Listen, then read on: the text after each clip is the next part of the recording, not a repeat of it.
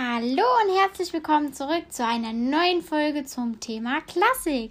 Heute habe ich einen ganz besonderen Gast hier und zwar the one and only Josef Haydn, höchstpersönlich.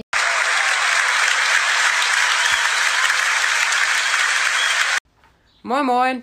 Hallo, ich freue mich sehr, Sie hier begrüßen zu dürfen. Fangen wir doch erstmal damit an. Wie geht's Ihnen denn heute so? Ja, mir geht's eigentlich ganz gut. Ich glaube nur, ach, ich bin dann, glaube ich, ein bisschen alt. Ach, Sie werden noch niemals alt. Wann sind Sie denn geboren? Also ich bin am 1. April 1732 in Rohrau geboren. Das liegt übrigens, übrigens in Österreich. Wussten Sie schon, dass ich 24 Jahre vor Mozart geboren bin? Nein, das wusste ich nicht, aber es wird erzählt, Sie seien erfüllt von Lebensfreude. Trifft das auf Sie zu? Ja, das stimmt. Gewöhnlich verfolgen mich musikalische Ideen bis zum Leiden. Ich kann sie nicht loswerden. Sie stehen wie Mauern vor mir. Es ist alles ein Allegro, das mich verfolgt. Dann schlägt mein Puls stärker. Ich kann keinen Schlaf finden. Es ist ein Adagio. Dann bemerke ich, dass der Puls langsamer schlägt. Die Fantasie spielt mich, als wäre ich ein Klavier. Wie viele Sinfonien haben Sie denn komponiert? Also ich habe 104 bekannte Sinfonien komponiert. Hm, dann gehen wir doch mal auf eine Sinfonie genau ein. Sagen wir mal die fünfte Sinfonie. Hören wir uns doch mal einen kurzen Einspieler davon an.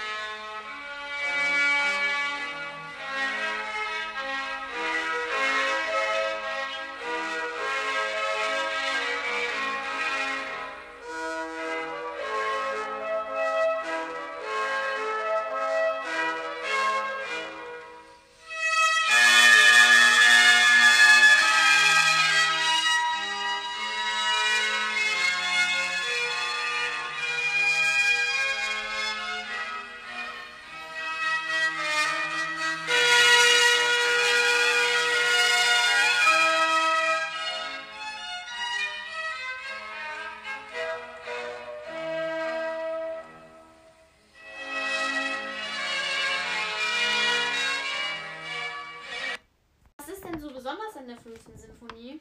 Ja, also zum ersten ist interessant, dass ich damals die Sinfonie in A-Dur komponiert habe. Das war so um 1760 bis 61 rum. Ich war damals angestellt beim Grafen Morzin. Entgegen der sonst üblichen Form beginnt das Werk mit dem langsamen Satz. In Satz 2 und 3 haben die Hörner anspruchsvolle solistische Passagen. Der Schlusssatz ist außergewöhnlich kurz. Wann waren Sie denn bei dem Grafen Morzin und was ist denn da so passiert? Ja, sie war 1759 als Kapellmeister beim Graf Ferdinand Maximilian von Morzen angestellt. Der hat übrigens von 1693 bis 1763 auf Schloss Lukawitz in Böhmen gewohnt. Dort habe ich auch meine erste Sinfonie komponiert. Waren Sie dann nochmal Kapellmeister? Ja, ich war 1761 zweiter Kapellmeister für den Fürsten Paul II. Anton Esterhazy, der von 1711 bis 1762 gelebt hat. Haydn, dürfte ich Sie mal etwas fragen? Natürlich. Hat etwas Ihre Zeit oder Ihr Leben sehr geprägt? Ja, dabei war die Kunst- und Naturvorstellung sehr, sehr großer Teil meiner Prägung. Stimmt es eigentlich, dass äh, die ersten 30 Sinfonien, die Sie komponiert haben, ähm, durch das 17. Jahrhundert geprägt wurden? Ja, das stimmt. Außerdem schrieb ich viele Solos, damit Solisten gut zur Geltung kommen. Haben Sie Vorlieben in der Musik? Ja, eine besondere Vorliebe habe ich für kontrapunktische Satztechnik entwickelt. 1770 entdeckte ich für mich den Stil des Sturm und Drangs. Leidenschaftlich konnte ich mich durch Molltonarten austoben. Mal zu Ihrer Entdeckung. Was können Sie uns dazu sagen? Ja, ich entwickelte die Technik der thematischen Arbeit. So, jetzt kommen wir mal zu etwas Spannendem. Was war 1780 bei Ihnen so los? Ja, sie, da war richtig Rambazamba bei mir. Da bin ich rumgereist, hab viele Mädchen getroffen und sie wissen ja, da war einfach meine wilde Zeit. In dieser Zeit entstanden noch die sechs Pariser Symphonien, aber damals hatte ich noch richtig große Konkurrenz durch die europäischen Komponisten.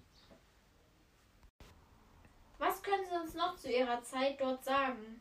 Ja, 1790 ist mein Freund Fürst Nikolaus gestorben. Da bin ich zurück nach Wien gezogen. Da habe ich zwei Einladungen nach London von Johann Peter Salomon bekommen. 1791 bis 1792 entstanden die ersten sechs und 1794 bis 1795 entstanden die zweiten Londoner Sinfonien. Was können Sie uns über die Londoner Sinfonien noch so sagen? Ja, die Satzstruktur, Instrumentation, Ausdruck sowie Gehalt der Londoner Sinfonien verbinden sich hier zu einer charakteristischen Form der Instrumentalmusik.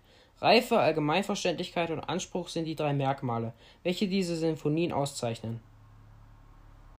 Die damaligen Musikliebhaber und Kenner waren sich darin sehr einig, und ich meine wirklich sehr einig, dass sie zum größten in der Musik seiner Zeit schlechthin gehörten. Diese letzten Sinfonien von ihnen entstanden nach Mozart, der von 1756 bis 1791 letzten großen Sinfonie und bildeten sogar den Ausgangspunkt Beethovens von 1770 bis 1827 der Symphonik. Zum Schluss möchte ich mich nochmal bei Ihnen bedanken, dass Sie bei meinem Podcast zu Gast waren und ich hoffe, es hat Ihnen hier einigermaßen gut gefallen. Auf jeden Fall, alles gut. So, dann sage ich auf Wiedersehen und haltet die Ohren steif und bis zum nächsten Mal. Tschüss. Ciao.